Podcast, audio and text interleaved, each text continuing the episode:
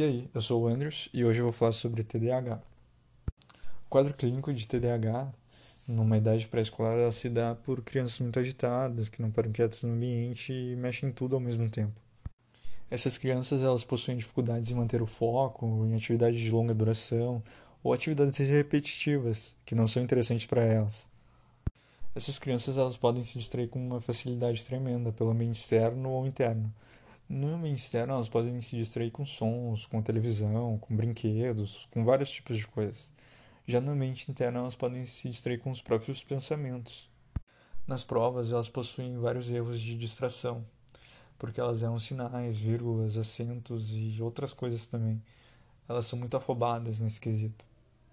O TDAH ele também afeta a memória de, desses indivíduos porque há uma dispersão e eles acabam não recordando aquilo que eles viveram ou que passaram. O que os pais relatam como falhas na memória é o esquecimento em dar recados, esquecer material escolar na escola ou em casa, esquecer o que foi estudado numa prova, entre outros. Né?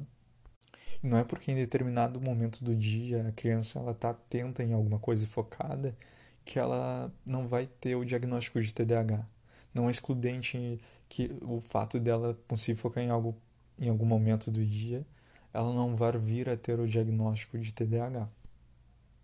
Mesmo que não seja normal nós fazermos durante o dia coisas só do nosso interesse desde a hora que a gente acorda, as crianças que têm TDAH elas têm uma dificuldade tremenda em manter atenção em diversas coisas. Eu posso falar também sobre impulsividade dentro do TDAH e citar alguns exemplos, como essas crianças elas não vão esperar a vez delas, elas não leem a pergunta até o final, elas já saem respondendo direto, elas interrompem os outros que estão falando, elas agem antes de pensar, de maneira impulsiva mesmo. O diagnóstico de TDAH ele é formulado a partir de um questionário chamado SNAP-4, que foi construído baseado no DSM-4 e sendo composto por 18 questões, das quais eu vou falar agora. Primeira, não consegue prestar muita atenção a detalhes ou comete erros por descuido nos trabalhos da escola ou tarefas. Segunda, tem dificuldade de manter a atenção em tarefas ou atividades de lazer. Terceira, parece não estar ouvindo quando se fala diretamente com ele. Quarta, não segue instruções até o fim e não termina deveres de escola, tarefas ou obrigações. Quinta, tem dificuldade para organizar tarefas e atividades. Sexta, evita, não gosta ou se envolve contra a vontade em tarefas que exigem esforço mental prolongado. Sétima, perde coisas necessárias para atividades, por exemplo, brinquedos, deveres da escola, lápis ou livros. Oitava, distrai-se com estímulos externos. Nona, é esquecido em atividades do dia a dia. Décima, mexe com as mãos ou com os pés ou se remexe na cadeira. Décima primeira, sai do lugar na sala de aula ou em outras situações em que se espera que fique sentado. Décima segunda, corre de um lado para o outro ou sobe demais nas coisas em situações em que isso é inapropriado. Décima terceira, tem dificuldade em brincar ou envolver-se em atividade de lazer de forma calma. Décima quarta, não para ou frequentemente está a mil por hora. Décima quinta, fala em excesso. Décima sexta, responde as perguntas de forma precipitada antes delas terem sido terminadas. Décima sétima, tem dificuldade de esperar sua vez.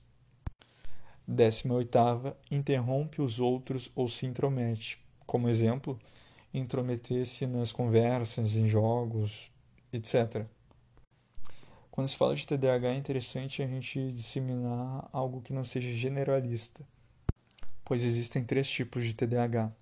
O primeiro é o combinado, onde tem a hiperatividade e o déficit de atenção. O segundo é o desatento, onde só tem o déficit de atenção. E o terceiro e último é onde tem o hiperativo, que só tem a hiperatividade. O artigo que eu vou falar dos dados a seguir, ele se chama Prevalência dos transtornos de, do déficit de atenção e hiperatividade e suas comorbidades em uma amostra de escolares. Ele foi feito pelo Giuseppe Pastura, pelo Paulo Matos, pela Alexandra Pruffer de Queiroz Campos Araújo. No artigo ele fala que a prevalência varia de 3 a 5% das crianças em idade escolar. E essa variação ela se dá por causa do critério que é estipulado para a pesquisa. Nesse artigo consiste uma pesquisa do Rode em Porto Alegre e ele observou uma prevalência de 52,2% para o tipo combinado, 34,8% para o tipo desatento e 13% para o tipo hiperativo. Ainda nesse mesmo artigo, eles fizeram uma pesquisa com 381 alunos, onde desses 381, 77 foram excluídos porque os pais não permitiram que eles participassem da pesquisa. Desses alunos, 26 alunos foram confirmados com TDAH. Isso equivale a uma prevalência de 8,6%. E desses 26, 23 eram do sexo masculino, o que equivale a 88%. E 3 eram do sexo feminino, equivalendo a 12% tratamento né, por TDAH ele se dá de forma multimodal, atribuindo a responsabilidade para os pais, para os professores e para o próprio portador. Né? Para o tratamento do portador, uh, existe a psicoterapia voltada à teoria cognitivo-comportamental e a parte medicamentosa também entra. Na parte medicamentosa entra alguns medicamentos que eu vou citar agora, sendo eles o Venvanse, a Ritalina, Concerta, Ritalina LA, Stratera, Tofranil, Pamelor, Velbutrin SR, Atencina, Stravidil. E tem alguns medicamentos também que não possuem aqui no Brasil, sendo eles o Focalin, Daitrana, Dexedrine e o Aderal. Como sugestão para todos os públicos, eu sugiro o filme Minions, porque lá retrata o déficit de atenção que eles possuem, envolvendo eles em várias encrencas, e a hiperatividade também, que eles nunca param quietos, estão sempre a mil por hora, né? E para um público de professores da parte educacional e pedagógica, eu indico cursos da Associação Brasileira de Déficit de Atenção, bem específicos para eles aprenderem a lidar com pessoas que possuem déficit de atenção e hiperatividade, ocasionando uma melhor educação para essas pessoas. Né?